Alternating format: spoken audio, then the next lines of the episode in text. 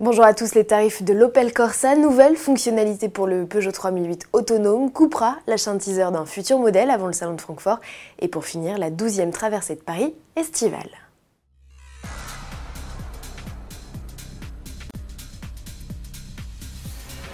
La gamme Corsa n'a plus de secret. Après les tarifs de la citadine électrique, Opel révèle la gamme et les tarifs des versions thermiques.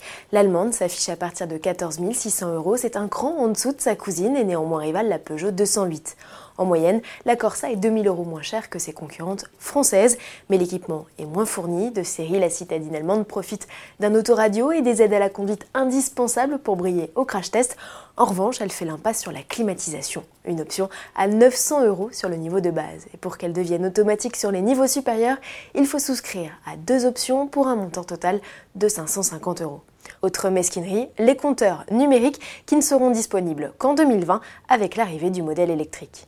Quatre motorisations sont proposées, dont trois essences de 75 à 130 chevaux. Le plus puissant n'est disponible qu'avec une boîte auto à 8 rapports et associé à la finition sportive GS Line, tarif à partir de 22 100 euros. En diesel, Opel ne propose qu'un moteur de 100 chevaux avec une boîte mécanique mise à prix 18 600 euros avec le deuxième niveau de finition. L'arrivée de l'Opel Corsa en concession est prévue en novembre. Il faudra patienter jusqu'en 2020 pour la version électrique dont la mise de départ est fixée à 29 900 euros. Parlons à présent voiture autonome. Le groupe PSA poursuit son travail en conditions réelles de circulation. Il mène toujours ses tests grandeur nature sur le réseau de son partenaire Vinci Autoroute. Ainsi, deux ans après avoir permis à un 3008 de franchir tout seul une barrière de péage, les ingénieurs viennent d'atteindre un nouveau cap. Le SUV est désormais capable de réguler sa vitesse et franchir une zone temporaire de travaux. Ces avancées techniques, PSA les doit aussi au progrès du concessionnaire dans la mise en place d'une infrastructure autoroutière communicante. Il s'agit pour les deux parties d'intégrer toujours plus de contraintes et d'enrichir les données contextuelles du GPS pour optimiser la prise de décision. Et à propos de voitures autonomes, Toyota annonce qu'il va tester ses véhicules sans conducteur en Europe après avoir réussi ses tests au Japon et aux États-Unis. Une Lexus LS va servir de cobaye. Elle va reproduire 13 mois durant le même trajet afin d'analyser l'impact de la multiplicité des comportements humains. Le véhicule autonome vous inquiète ou vous fascine?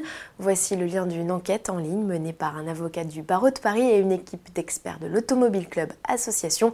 Le but, avoir votre vision de la voiture autonome, ses atouts et ses dérives. Le salon de Francfort, c'est au mois de septembre 2019, si l'affiche s'annonce morne avec l'absence de grands constructeurs tels que Renault, Peugeot, Toyota ou encore Ferrari. Chez certaines marques, on s'active, c'est le cas des firmes du groupe Volkswagen et de Cupra qui annonce la révélation prochaine d'un concept car. Le museau fuselé qui apparaît dans un court teaser vidéo ne laisse pas à penser qu'il s'agit d'un SUV.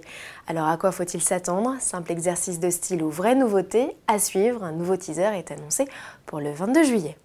Pour finir, un rendez-vous, la 12e traversée de Paris estivale. Ça se passe ce 21 juillet au départ d'Antony dans les Hauts-de-Seine en direction de Meudon, entre le départ donné à 8h et les premières arrivées sur les coups de 11h30 sur la terrasse de l'Observatoire.